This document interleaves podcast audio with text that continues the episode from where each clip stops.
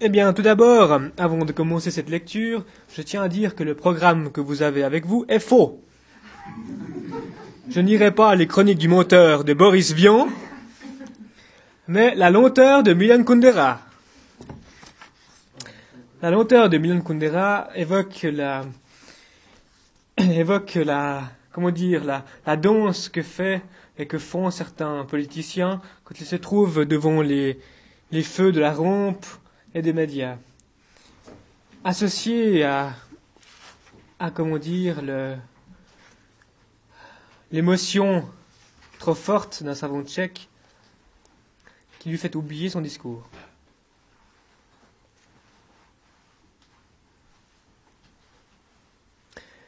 Les enfants français, accourant pour apporter de l'aide à leurs petits camarades africains, évoquent toujours pour moi le visage de l'intellectuel Berck. C'était alors ses jours de gloire. Comme c'est souvent le cas avec la gloire, la sienne a été provoquée par un échec. Souvenons-nous, dans les années 80 de notre siècle, le monde fut frappé par l'épidémie d'une maladie nommée sida, qui se transmettait pendant le contact amoureux et, au début, sévissait surtout parmi les homosexuels. Pour s'élever contre les fanatiques qui voyaient dans l'épidémie un juste châtiment divin, et éviter les malades comme des pestiférés, les esprits tolérants leur manifestaient de la fraternité et essayaient de prouver qu'il n'y avait aucun danger à les fréquenter. Ainsi, le député Duberck et l'intellectuel Berck déjeunèrent-ils dans un célèbre restaurant parisien avec un groupe de sidéens. Le repas se passa dans une excellente atmosphère et, afin de ne manquer aucune occasion de donner le bon exemple, le député Duberck avait invité les caméras à l'heure du dessert. Dès qu'elles apparurent sur le seuil, il se leva, s'approcha d'un malade, le souleva de sa chaise et l'embrassa sur la bouche, encore pleine de mousse au chocolat. Berck fut pris au dépourvu. Il comprit immédiatement qu'une fois photographié et filmé, le grand baiser de Duberck deviendrait immortel. Il se leva et réfléchit intensément pour savoir s'il devait lui aussi aller embrasser un sidéen. Dans la première phase de sa réflexion, il écarta cette tentation parce qu'au fond de son âme, il n'était pas entièrement sûr que le contact avec la bouche malade ne fût pas contagieux. Dans la phase suivante, il se décida à surmonter sa circonspection, jugeant que la photo de son baiser valait le risque. Mais, dans la troisième phase, une idée l'arrêta de sa course vers, vers la bouche séropositive. S'il embrassait lui aussi un malade, il ne deviendrait pas pour autant l'égal de Duberck, au contraire, il serait ravalé au rang d'un pasticheur, d'un suiveur, voire d'un serviteur qui, par une imitation précipitée, précipitée, ajouterait encore du lustre à la gloire de l'autre. Il se contenta donc de rester debout et de sourire niaisement. Mais ces quelques secondes d'hésitation lui coûtèrent cher, car la caméra était là. Et au journal télévisé, toute la France lut sur son visage les trois phases de son embarras et ricana. Les enfants collectant les paquets de riz pour la Somalie lui vinrent donc en aide au bon moment. Il profita de chaque occasion pour lancer au public la belle sentence Seuls les enfants vivent dans la vérité. Puis alla en Afrique et se fit photographier à côté d'une fillette noire, mourante, au visage couvert de mouches. La photo devint fameuse dans le monde entier, beaucoup plus que celle de Duberck embrassant un malade du sida, car un enfant qui meurt a une plus grande valeur qu'un adulte qui meurt évidence qui à cette époque-là échappait encore à Duberck. Celui-ci ne se sentit pourtant pas vaincu, et quelques jours après, il apparut à la télévision. Chrétien pratiquant, il savait Berck athée, ce qui lui donne l'idée de prendre avec lui une bougie, arme devant laquelle même les incroyants les plus durs s'inclinent. Pendant l'entrevue avec le journaliste, il sortit de sa poche, il la sortit de sa poche et l'alluma voulant jeter perfidement le discrédit sur les soucis que Berck s'était fait pour les pays exotiques. Il parla des pauvres enfants de chez nous, de nos villages, de nos beaux lieux, et invita ses concitoyens à descendre dans la rue, chacun une bougie à la main, pour une grande marche à travers Paris en signe de solidarité avec les enfants souffrants, sur quoi il invita nommément Berck, avec une hilarité cachée, à se ranger à son côté en tête du cortège. Berck dut choisir, ou bien participer à la marche avec une bougie comme un enfant de cœur de Duberck, ou bien s'esquiver et s'exposer au blâme. C'était un piège auquel il lui fallut échapper par un acte aussi audacieux qu'inattendu. Il décida de s'envoler illico vers un pays asiatique où le peuple se révoltait et décriait haut et clair son soutien aux opprimés. Hélas, la géographie avait toujours été son point faible. Le monde se divisait pour lui entre la France et la non-France, aux provinces obscures qu'il confondait toujours. Ainsi débarqua-t-il dans un autre pays, ennuyeusement paisible, dont l'aéroport en montagne était glacial et mal desservi. Il dut y rester huit jours à attendre qu'un avion le ramenât, affamé et grippé, à Paris.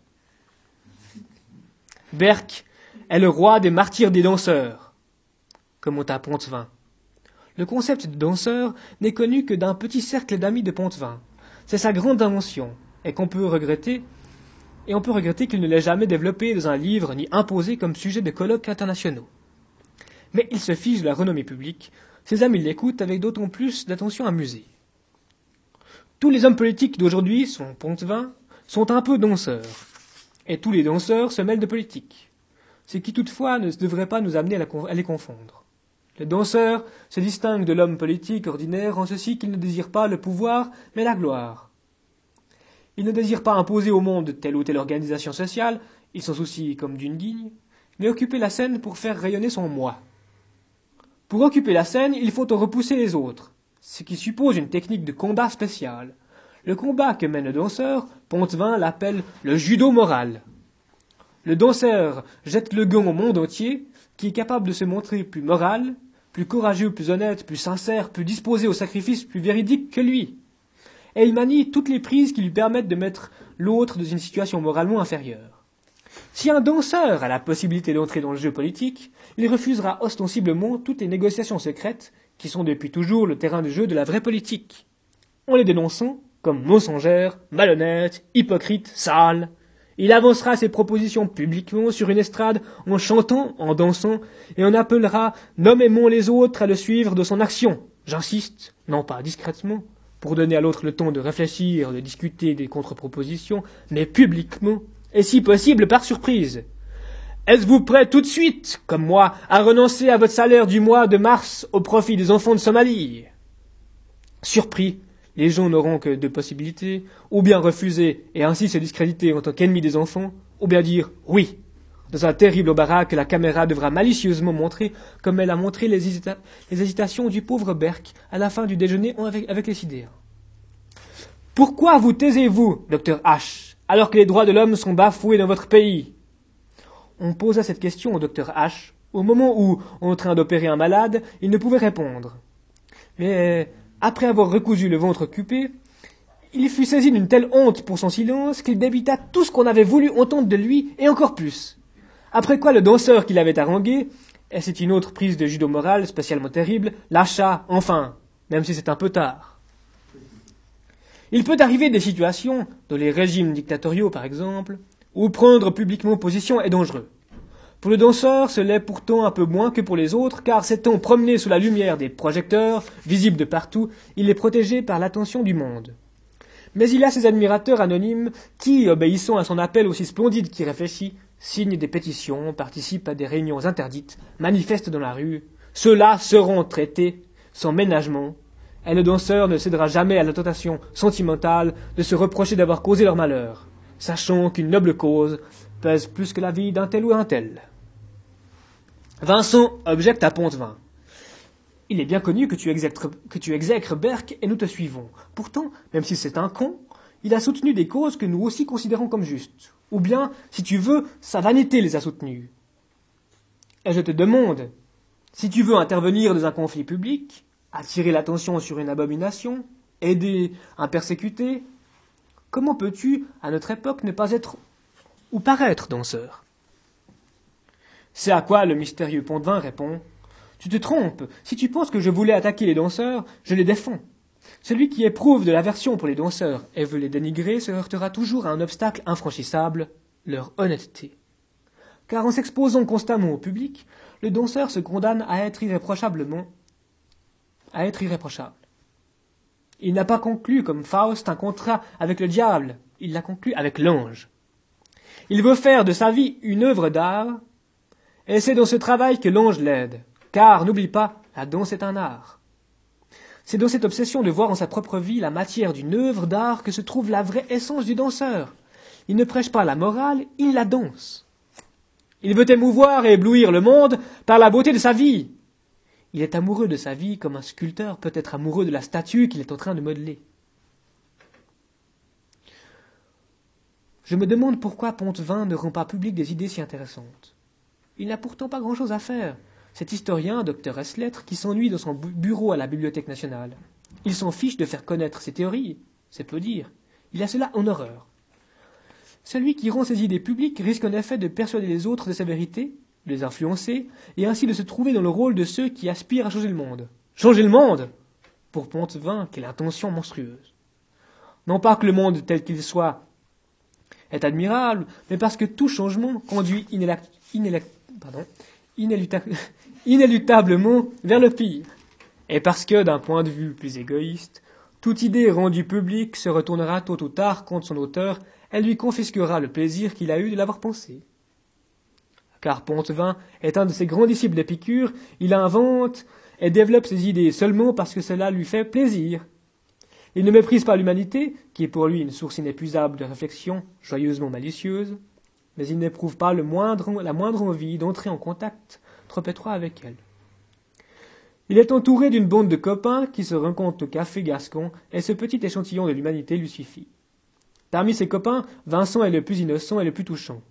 Il a toute ma sympathie, et je ne lui reproche, avec un peu de jalousie, il est vrai, que l'adoration juvénile est selon moi outrée qu'il voue à Pontevin. Mais même cette amitié a quelque chose de touchant. Puisqu'il parle d'un tas de sujets qui le captivent, de philosophie, de politique, de livres, Vincent est heureux d'être seul avec lui. Il déborde d'idées curieuses et provocatrices, et Pontevin, captivé lui aussi, corrige son disciple, l'inspire, l'encourage.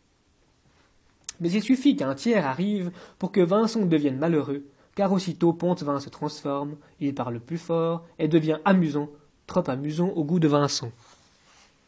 Par exemple, ils sont seuls au café et Vincent lui demande Que penses-tu vraiment de ce qui se passe en Somalie? Poncevin, patiemment, lui fait toute une conférence sur l'Afrique. Vincent soulève des objections, il discute, peut-être plaisante-t-il aussi, mais sans vouloir briller seulement pour s'accorder quelques instants de détente pendant une conversation on ne peut plus sérieuse. Arrive Machu, accompagné d'une belle inconnue, Vincent veut continuer la discussion, mais dis-moi, Pontevin, ne penses-tu pas te tromper en prétendant que. Et il développe une intéressante polémique contre les théories de son ami. Pontevin fait une longue pause. Il est le maître des longues pauses. Il sait que seuls les timides en ont peur et qu'ils se précipitent quand ils ne savent que répondre de des phrases embarrassantes qui les ridiculisent. Pontevin sait se taire si souverainement que même la voix lactée, impressionnée par son silence, attend impatiente la réponse. Sans souffler mot, il regarde Vincent, qui, on ne sait pourquoi, baisse pudiquement les yeux, puis, souriant, il regarde la dame, et, encore une fois, se tourne vers Vincent, les yeux lourds de feinte sollicitude.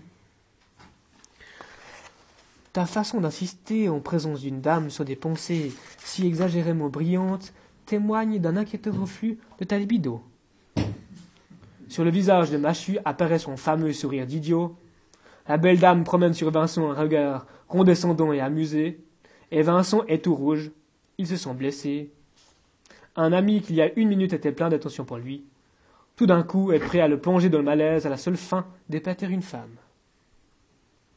Puis d'autres amis arrivent, s'assoient, bavardent, Machu raconte des anecdotes, par de petites remarques sèches, Goujard exhibe son érudition livresque, quelques femmes font retentir leur rire, Pontevin se tient silencieux, il attend, après avoir suffisamment laissé mûrir son silence, il dit Ma petite amie ne cesse de vouloir de moi un comportement brutal. Mon Dieu, comme il sait le dire. Même les gens de table voisine se sont tus et l'écoutent. Le rire frissonne dans l'air, impatient. Qu'y a-t-il de si drôle dans le fait que son ami veuille de lui un comportement brutal? Tout doit résider dans le sortilège de la voix, et Vincent ne peut s'empêcher de se sentir jaloux, vu que la sienne, comparée à celle de Pontevin, est comme un pauvre fifre qui s'évertue à rivaliser avec un violoncelle. Pontevin parle doucement, sans jamais forcer sa voix, qui pourtant remplit toute la salle et rend inaudibles les autres bruits du monde. Il continue, comportement brutal, mais je n'en suis pas capable. Je ne suis pas brutal, je suis trop fin. Le rire frissonne toujours dans l'air, et pour savourer ce frissonnement, Pontevin fait une pause, puis il dit De temps en temps, une jeune dactylo vient chez moi. Un jour, pendant la dictée, soudainement, plein de bonne volonté, je l'attrape par les cheveux, la soulève de sa chaise et la tire vers le lit. À mi-chemin, je la lâche en éclatant de rire. Oh, quelle bourde Ce n'est pas vous qui m'avez voulu brutal. Oh, excusez-moi, mademoiselle. Tout le café rit, même Vincent qui aime à nouveau son maître. Pourtant, le jour suivant, il lui dit d'un ton de reproche Pontevin, tu n'es pas seulement le grand théoricien des danseurs, tu es un grand danseur toi-même. Pontevin, un peu embarrassé, tu confonds les concepts. Vincent, quand on est ensemble, toi et moi, et que quelqu'un se joint à nous, instantanément l'endroit où s'on trouve se divise en deux parties. Le nouveau venu et moi sommes au parterre, et toi tu danses sur la scène. Pontevin, je te dis que tu confonds les concepts. Le terme de danseur s'applique exclusivement aux exhibitionnistes de la vie publique, et la vie publique, je l'abhorre. Vincent, tu t'es comporté devant cette fermière comme Berck devant une caméra. Devant une caméra. Tu as voulu attirer toute son attention sur toi. Tu as voulu être le meilleur, le plus spirituel, et contre moi tu as utilisé le plus vulgaire judo des exhibitionnistes. Pontevin. Peut-être le judo des exhibitionnistes, mais pas le judo mural. Et c'est la raison pour laquelle tu te trompes me qualifiant de danseur. Car le danseur veut être plus moral que les autres, tandis que moi, j'ai voulu paraître pire que toi. Vincent. Le danseur veut paraître plus moral parce que son grand public est naïf et considère les gestes moraux comme beaux. Mais notre petit public est pervers et aime la moralité. Tu as donc utilisé contre moi le judo amoral, et cela ne contredit nullement ton essence de danseur. Pontevin, soudain d'un autre ton, très sincèrement. Si je t'ai blessé, Vincent, pardonne-moi. Vincent, immédiatement ému par l'excuse de Pontevin, je n'ai rien à te pardonner, je sais que tu blaguais. Ce n'est pas un hasard s'ils se rencontrent au café Gascon. Parmi leurs saints patrons, D'Artagnan est le plus grand, le patron de l'amitié, seule valeur qu'ils tiennent pour sacrée. Pontevin continue. Au, sens très large du mot, et en effet là tu as raison, le danseur est certainement en chacun de nous, et je te concède que moi, quand je vois arriver une femme, je suis encore dix fois plus danseur que les autres. Que puis-je faire contre cela? C'est plus fort que, que moi. Vincent rit amicalement, de plus en plus ému, et Pontevin continue sur un ton de pénitence. D'ailleurs, si je suis, comme tu viens de le reconnaître, le grand théoricien des danseurs, c'est qu'il doit y avoir entre eux et moi un petit quelque chose en commun, sans lequel je ne pourrais pas les comprendre. Oui, je te le concède, Vincent. À ce stade, d'amis repenti, Pontevin redevient théoricien. Mais rien qu'un petit quelque chose, parce que dans le sens précis où j'utilise ce concept, je n'ai rien à voir avec le danseur. Je trouve non seulement possible, mais probable qu'un vrai danseur, un Berck, un Duberck, soit devant une femme dépourvue de toute envie de s'exhiber et de séduire. Il ne lui viendrait pas à l'esprit de raconter une histoire de dactylo qu'il a tiré par les cheveux vers son lit parce qu'il l'avait confondu avec une autre. Car le public qu'il veut séduire, ce ne sont pas quelques femmes concrètes et visibles, mais la grande foule des invisibles. Écoute, c'est encore un chapitre à élaborer sur la théorie du danseur, l'invisibilité de son public. C'est là que réside l'effrayante modernité de ce personnage. Il ne s'exhibe pas devant toi ou devant moi, mais devant le monde entier. Et qu'est-ce que le monde entier? Un infini sans visage, une abstraction. Au milieu de leur conversation arrive Goujard en compagnie de Machu, qui de la porte s'adresse à Vincent. Tu m'as dit que tu étais invité au grand colloque des entomologistes. J'ai une nouvelle pour toi. Berck qui sera. Pontevin. Encore lui, il est partout. Vincent. Qu'est-ce qu'il peut bien avoir à y foutre? Machu, en tant qu'entomologiste toi-même, tu devrais le savoir. Goujard. Quand il était étudiant, il a fréquenté pour une année l'école des hautes études entomologiques. Au cours de ce colloque, on va l'élever au rang d'entomologiste d'honneur. Et Pontevin, il faut y aller, c'est le bordel.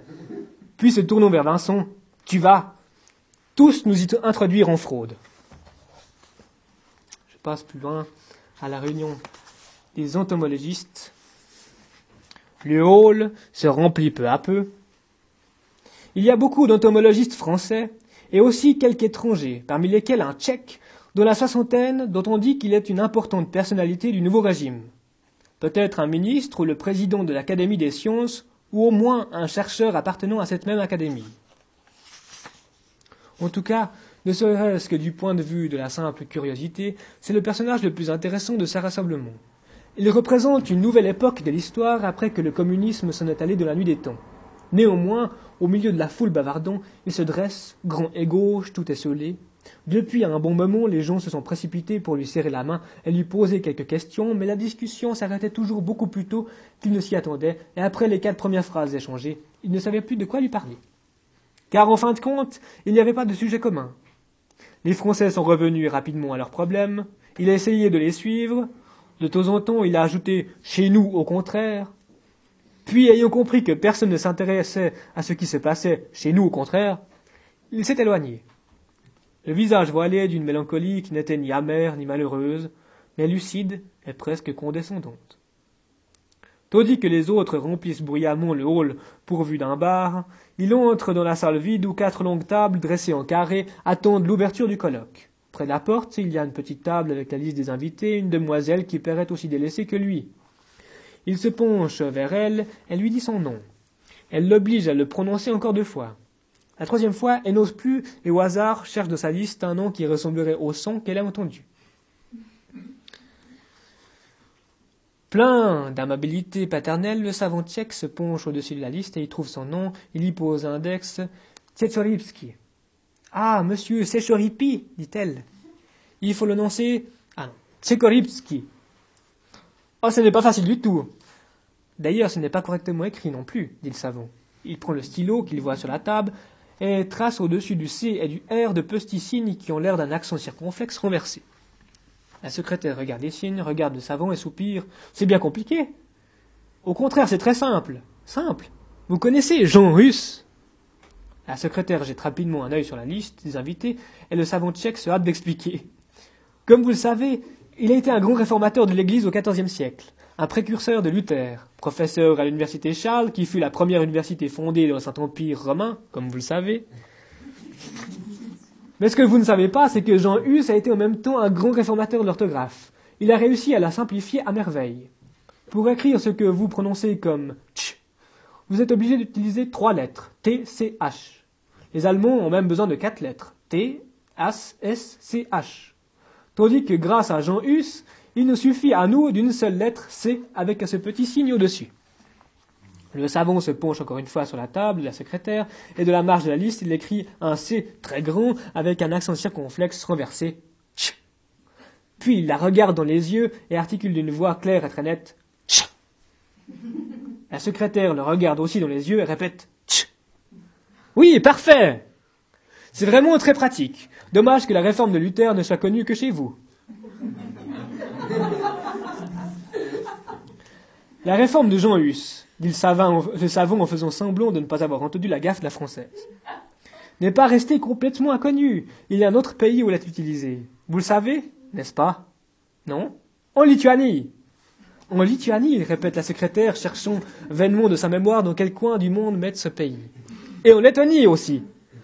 Vous comprenez maintenant pourquoi nous autres Tchèques sommes si fiers de ces petits signes au-dessus des lettres avec un sourire, nous sommes prêts à tout trahir, mais pour ces signes, nous nous battrons jusqu'à la dernière goutte de notre sang. Il s'incline devant la demoiselle et se dirige vers le carré des tables. Devant chaque chaise, il y a une petite carte avec un nom. Il trouve la sienne, la regarde longuement, puis la, prend entre ses doigts et avec un sourire attristé mais qui pardonne, vient la montrer à la secrétaire. Entre, entre temps, un autre entomologiste s'arrête devant la table, à l'entrée, pour que la demoiselle mette une croix à côté de son nom. Elle voit le savant tchèque et lui dit un petit moment Monsieur Tipiki. Celui-ci fait un geste magnanime pour dire Ne vous inquiétez pas, mademoiselle, je ne suis pas pressé.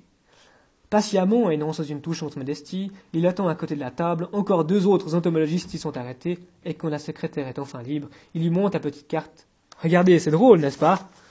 Elle regarde sans comprendre la grand-chose. Mais monsieur Tchenipiki, là les accents, vous les avez En effet, mais ce sont des accents circonflexes ordinaires on a oublié de les renverser. Et regardez, on les a mis au-dessus du E et au-dessus du O. C'est Choripski. Ah oui, vous avez raison, s'indigne la secrétaire. Je me demande, s'il dit le savant tchèque, de plus en plus mélancolique, pourquoi on les oublie toujours? Ils sont si poétiques, ces accents circonflexes renversés. Vous ne trouvez pas?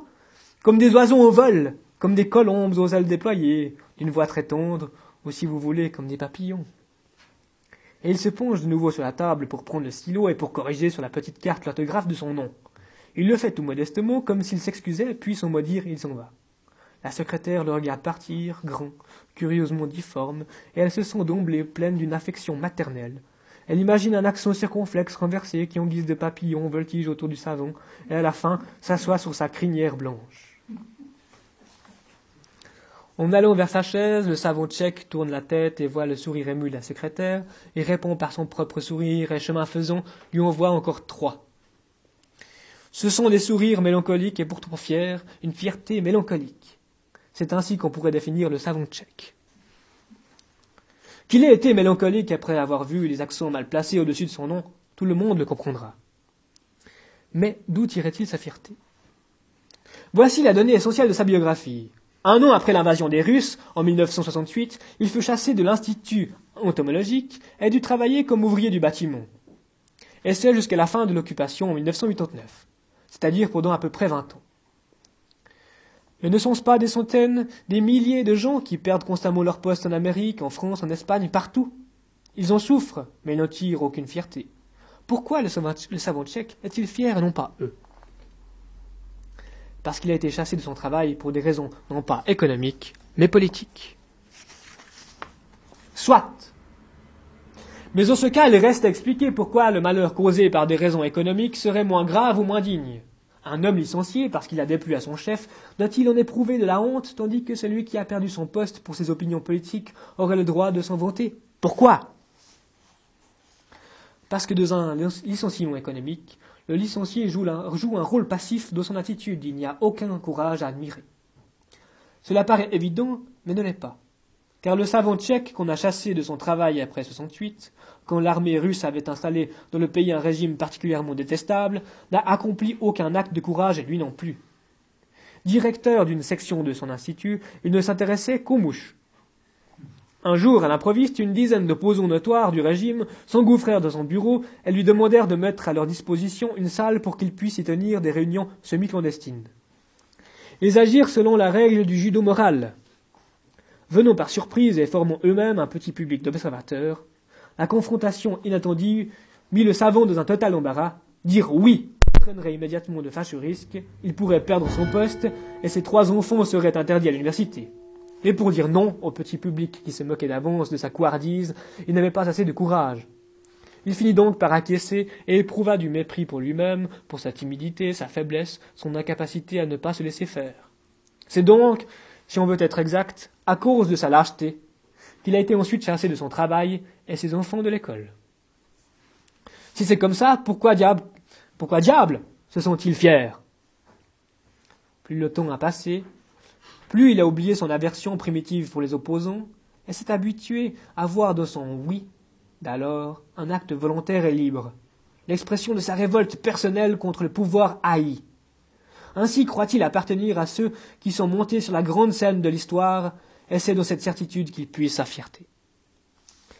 Mais n'est-il pas vrai que, perpétuellement, d'innombrables personnes sont impliquées dans d'innombrables conflits politiques et peuvent donc se sentir fiers d'être montées sur la grande scène de l'histoire? Il faut que je précise ma thèse. La fierté du savant tchèque est due au fait qu'il n'est pas monté sur la scène de l'histoire n'importe quand, mais à ce moment précis où elle était éclairée. La scène éclairée de l'histoire s'appelle l'actualité historique planétaire.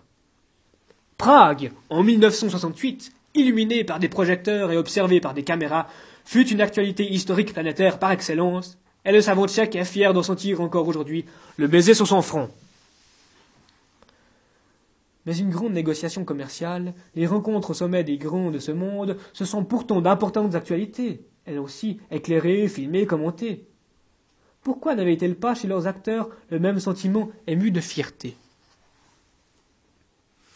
J'apporte vite une dernière précision. Le savant tchèque n'était pas touché par la grâce de n'importe quelle actualité historique planétaire, mais par celle qu'on appelle sublime. L'actualité est sublime quand l'homme sur le devant de la scène souffre, tandis qu'au fond retentit le crépitement de la fusillade et qu'au-dessus plane l'archange de la mort. Voilà donc la formule définitive. Le savant tchèque est fier d'avoir été touché par la grâce d'une actualité historique planétaire sublime. Il sait bien que cette grâce se distingue de tous les Norvégiens et Danois, de tous les Français et Anglais présents avec lui dans la salle. À la table de la présidence, il y a une place où alternent les orateurs. Il ne les écoute pas. Il attend son tour, touche de temps en temps dans sa poche les cinq feuillets de sa petite intervention, qui, il le sait, n'est pas très fameuse, ayant été écartée du travail scientifique pendant vingt ans. Il n'a pu que résumer ce qu'il avait rendu public quand, jeune chercheur, il avait découvert et décrit une espèce inconnue de mouche qu'il avait baptisée Musca pragensis. Puis, ayant entendu le président prononcer les syllabes qui signifient certainement son nom, il se lève et se dirige vers la place réservée aux orateurs. Au cours des vingt secondes que dure son déplacement, quelque chose d'inattendu lui arrive. Il succombe à l'émotion. Mon Dieu, après tant d'années, il se trouve à nouveau parmi les gens qu'il estime et qu'il estime, parmi les savants qui lui sont proches, et du milieu desquels le destin l'avait arraché. Quand il s'arrête devant la chaise vide qui lui est destinée, il ne s'assoit pas. Pour une fois, il veut obéir à ses sentiments, être spontané, et dire à ses confrères inconnus ce qu'il ressent. Excusez-moi, chères dames et chers messieurs, de vous dire mon émotion, à laquelle je ne m'attendais pas et qui m'a surpris. C'est après une absence de presque vingt ans que je peux m'adresser de nouveau à l'assemblée de ceux qui réfléchissent sur les mêmes problèmes que moi, qui sont animés de la même passion que moi, je viens d'un pays où un homme, seulement parce qu'il disait à haute voix ce qu'il pensait, pouvait être privé du sens même de sa vie. Puisque pour un homme de science, le sens de sa vie n'est rien d'autre que sa science. Comme vous le savez, des dizaines de milliers d'hommes, toute l'intelligentsia de mon pays, ont été chassés de leur poste après l'été tragique de 1968. Il y a encore six mois, je travaillais comme ouvrier du bâtiment. Non, il n'y a rien là d'humiliant. On apprend beaucoup de choses. On gagne l'amitié de gens simples et admirables. On se rend compte aussi que nous, les gens de science, sommes privilégiés, car faire un travail qui, est en même temps une passion, c'est un privilège. Oui, mes amis, le privilège que n'ont jamais connu mes compagnons ouvriers du bâtiment, parce qu'il est impossible de porter des poutres avec passion. Ce privilège qui m'a été refusé pendant vingt ans, je le possède à nouveau et j'en suis comme enivré. Cela vous explique, chers amis, pourquoi je vis ces moments comme une vraie fête, même si cette fête reste pour moi quelque peu mélancolique. En prononçant les derniers mots, ils sont les larmes lui montées aux yeux. Cela le gêne un peu, lui revient l'image de son père qui, vieillard, était ému de son trêve et pleurait à chaque occasion. Mais ensuite il se dit Pourquoi pas Se laisser aller pour une fois? Ces gens devraient se sentir honorés par son émotion qu'il leur offre comme un petit cadeau de Prague. Il ne s'est pas trompé.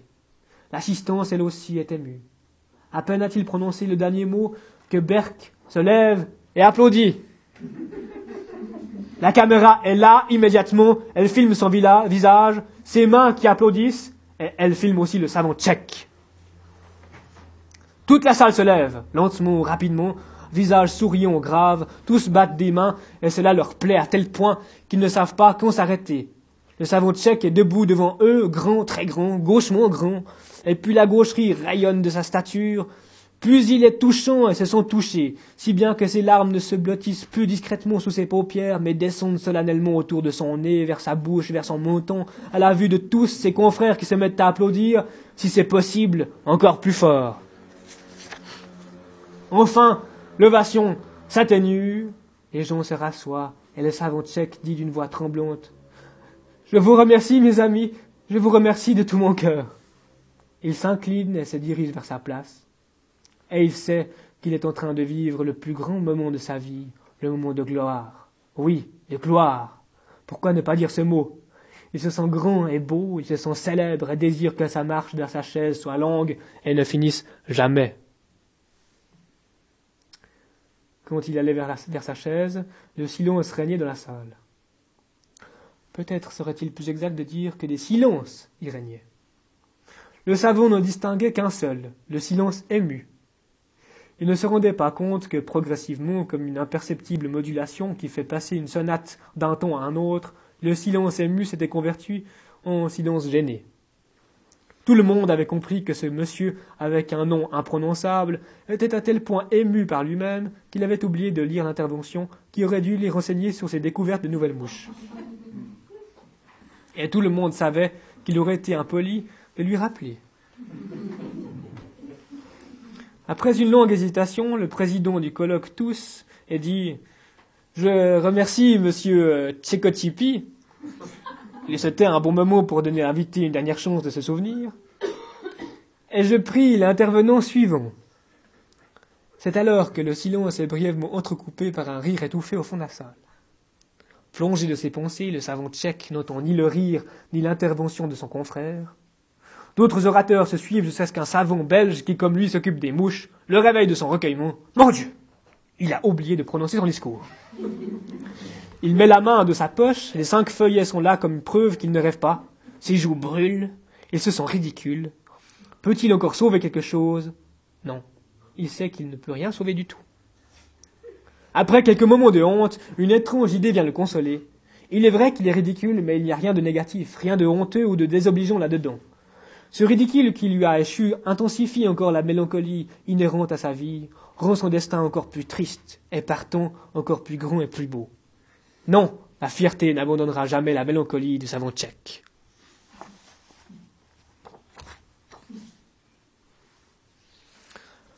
Entre-temps, le président clôt le colloque.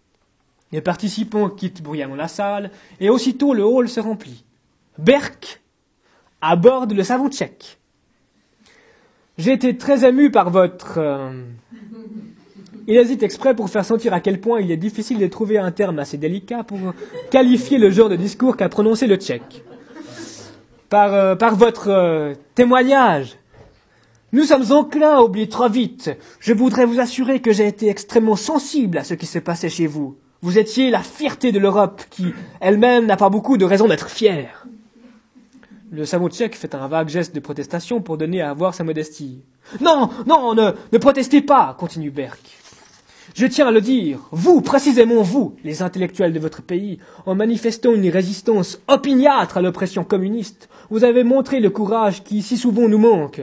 Vous avez montré une telle soif de liberté, je dirais même une telle bravoure de liberté, que vous êtes devenu pour nous l'exemple à suivre. D'ailleurs, ajoute-t-il pour donner à ces mots une touche de familiarité, une marque de connivence, Budapest est une ville magnifique, vivante, et permettez-moi de le souligner, tout à fait européenne. Vous voulez dire Prague dit timidement le savant tchèque. Ah, la maudite géographie Berck a compris qu'elle lui a fait commettre une menue erreur, et maîtrisant l'irritation devant le manque de tact de son confrère, il dit Bien sûr Je veux dire Prague, mais je veux dire aussi Cracovie, je veux dire Sofia, je veux dire Saint-Pétersbourg. Je pense à toutes ces villes de l'Est qui viennent de sortir d'un énorme camp de concentration. Ne dites pas camp de concentration. Nous perdions souvent notre travail, mais nous n'étions pas dans les camps. Tous les pays de l'Est étaient couverts de camps, mon cher, camps réels ou symboliques, cela n'a pas d'importance. Et ne dites pas de l'Est, continue à objecter le savant tchèque. Prague, comme vous le savez, est une ville aussi occidentale que Paris. L'université Charles, fondée au XIVe siècle, fut la première université du Saint-Empire romain. C'est là, vous le savez bien, qu'a enseigné Jean Hus, le précurseur de Luther, le grand réformateur de l'Église et de l'orthographe. Quelle mouche a piqué le savant tchèque il n'arrête pas de corriger son interlocuteur qui devient enragé. Même s'il réussit à garder de la chaleur de sa voix, chers confrères, n'ayez pas honte d'être de l'Est. La France a la plus grande sympathie pour l'Est. Pensez à votre émigration du XIXe siècle. Nous n'avons eu aucune émigration au XIXe siècle. Et Mikiewicz, je suis fier qu'il ait trouvé sa seconde patrie en France. Mais Mikiewicz n'était pas, continue à objecter le savon tchèque. À ce moment, Immaculata, une ancienne amante de Berck, entre en scène. Elle fait des gestes très énergiques à l'intention de son caméraman, puis d'un mouvement de la main, écarte le tchèque, s'installe elle-même auprès de Berck et s'adresse à lui. Jacques Alain Berck. Le caméraman replace sa caméra sur son épaule. Un petit moment. Immaculata s'interrompt, regarde le caméraman, puis encore une fois Berck. Jacques Alain Berck. Quand il y a une heure, Berck a vu Immaculata et son caméraman dans la salle du colloque, il a pensé qu'il allait hurler de fureur. Mais à présent, l'irritation causée par le savant, tchèque a prévalu contre celle causée par Immaculata. Lui sachant gré de l'avoir débarrassé du pédon exotique, il lui adresse même un vague sourire. Encouragée, elle parle d'une voix gaie et ostensiblement familière. Jacques Alain Berck, dans cette réunion d'entomologistes à la famille desquels vous appartenez par des coïncidences de votre destin, vous venez de vivre des moments pleins d'émotions. Elle lui pousse le microphone vers la bouche. Berck répond comme un élève. Oui, nous avons pu accueillir parmi nous un grand automologiste tchèque qui, au lieu de se consacrer à son métier, a dû passer toute sa vie en prison. Nous étions tous émus par sa présence. Être danseur n'est pas seulement une passion, c'est aussi une route dont on ne peut plus s'écarter. Quand Duberck l'a humilié après le déjeuner avec les Sidéens, Berck n'est pas allé en Somalie par excès de vanité, mais parce qu'il se sentait obligé de réparer un pas de danse raté. En ce moment, il sent la fadeur de ses phrases, il sait qu'il leur manque quelque chose, un grain de sel, une idée inattendue, une surprise. C'est pourquoi, au lieu de s'arrêter, il continue à parler jusqu'à ce qu'il voit s'approcher de loin vers lui une meilleure inspiration. Et je profite de cette occasion pour vous annoncer ma proposition de fonder une association entomologique franco-tchèque. Surpris lui-même par cette idée, il se sent tout de suite beaucoup mieux. Je viens d'en parler avec mon collègue de Prague. Il fait un vague geste en direction du savon tchèque, qui s'est dit ravi à l'idée d'ordonner cette association du nom d'un grand poète exilé du siècle passé qui symbolisera à jamais l'amitié entre nos deux peuples. Mickiewicz. Adam Mickiewicz. La vie de ce poète est comme une leçon qui nous rappellera que tout ce que, tout ce que nous faisons, que ce soit de la poésie ou de la science, c'est une révolte. Le mot révolte l'a remis définitivement en grande forme. Car l'homme est, car l'homme est toujours révolté. Maintenant, il est vraiment beau et il le sait. N'est-ce pas, mon ami? Il se tourne vers le savant tchèque qui apparaît immédiatement dans le cadre de la caméra et incline la tête comme s'il voulait dire oui. Vous l'avez prouvé par votre vie, par vos sacrifices, par vos souffrances. Oui, vous me le confirmez. L'homme digne de ce nom est toujours en révolte, en révolte contre l'oppression. Et s'il n'y a plus d'oppression Il fait une longue pause. Seul Pontevin sait faire des pauses aussi longues et aussi efficaces. Puis d'une voix basse, contre la condition humaine que nous n'avons pas choisie. Révolte contre la condition humaine que nous n'avons pas choisie. La dernière phrase, la fleur de son improvisation, l'a surpris lui-même. Phrase vraiment belle d'ailleurs. Elle l'emmène brusquement très loin des prédications de politiciens et le met en communion avec les plus grands esprits de son pays. Camus aurait pu écrire une telle phrase, de même que Malraux ou Sartre. Immaculata, heureuse, fait signe au caméraman et la caméra s'arrête. C'est alors que le savant tchèque s'approche de Berck et lui dit C'était très beau, vraiment, très beau. Mais permettez-moi de vous dire que Mickiewicz n'était pas. Après ses performances publiques, Berck est toujours comme grisé, d'une voix ferme, moqueuse et bruyante. Il interrompt le savant tchèque. Je sais, mon cher confrère, je le sais aussi bien que vous que Mickiewicz n'était pas entomologiste. Cela arrive d'ailleurs très rarement aux poètes d'être anthropologistes. Mais malgré ce handicap, ils sont la fierté de l'humanité tout entière, dont, avec votre permission, les entomologistes, y compris vous-même, font aussi partie. Un grand rire libérateur éclate comme une vapeur longtemps retenue. En effet, dès qu'ils ont compris que ce monsieur ému par lui-même avait oublié de prononcer son intervention, les entomologistes ont tous eu envie de rire. Les propos impertinents de Berck les ont enfin délivrés de leurs scrupules, ils rigolent sans dissimuler leur félicité. Le savant tchèque qui est interloqué. Où s'est donc perdu le respect que ses pères lui ont manifesté il y a à peine deux minutes? Comment est-il possible qu'il rie, qu'il se permette de rire? Peut-on passer si facilement de l'adoration au mépris? Mais oui, mon cher, mais oui. La sympathie est-elle donc chose si fragile, si précaire? Mais bien sûr, mon cher, mais bien sûr.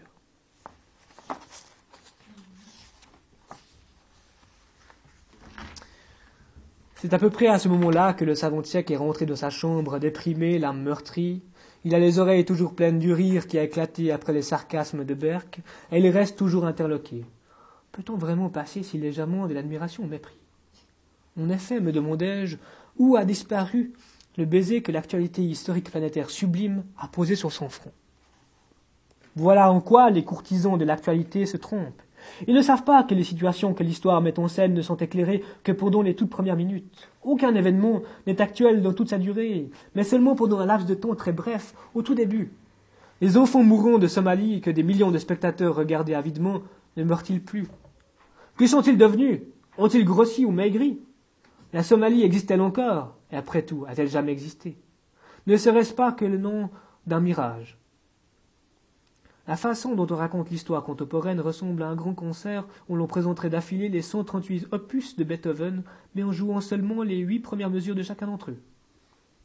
Si on refaisait le même concert dans dix On ne jouerait de chaque pièce que la seule première note, donc 138 notes pendant tout le concert, présentées comme une seule mélodie. Et dans 20 ans, toute la musique de Beethoven se résumerait en une seule très longue note aiguë qui ressemblerait à celle infinie et très haute qu'il a entendue le premier jour de sa surdité.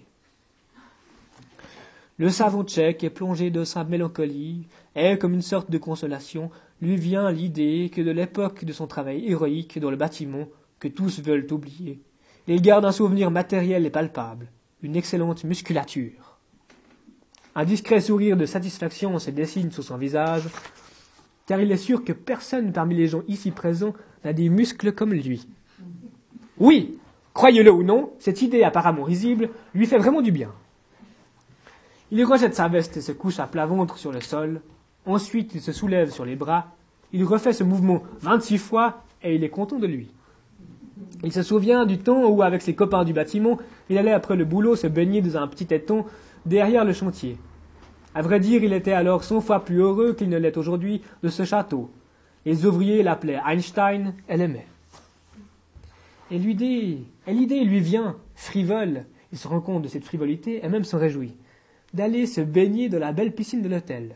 Avec une vanité joyeuse et toute consciente, il veut montrer son corps aux intellectuels chétifs de ce pays sophistiqué, surcultivé et somme toute perfide. Heureusement, il a apporté de Prague son slip de bain, il le prend partout avec lui. Il l'enfile et se regarde à demi nu dans la glace. Et puis ses bras et les biceps, biceps se gonflent magnifiquement. Il plie ses bras et les biceps se gonflent magnifiquement. Si quelqu'un voulait nier mon passé, voilà mes muscles, preuve irréfutable. Il imagine son corps en train de se promener autour de la piscine, montrant aux Français qu'il existe une valeur tout élémentaire qui est la perfection corporelle, la perfection dont il peut, lui, se vanter et dont eux n'ont aucune idée. Puis il trouve un peu déplacé le fait de marcher quasi nu dans les couloirs de l'hôtel et il met un tricot de corps. Reste la question des pieds. Et laisser nu lui semble aussi inapproprié que de chausser des souliers. Il décide donc de garder seulement ses chaussettes. Ainsi vêtu, il se regarde encore une fois dans la glace. À nouveau, sa mélancolie est rejointe par la fierté, et à nouveau, ils se sont sûrs de lui. Voilà.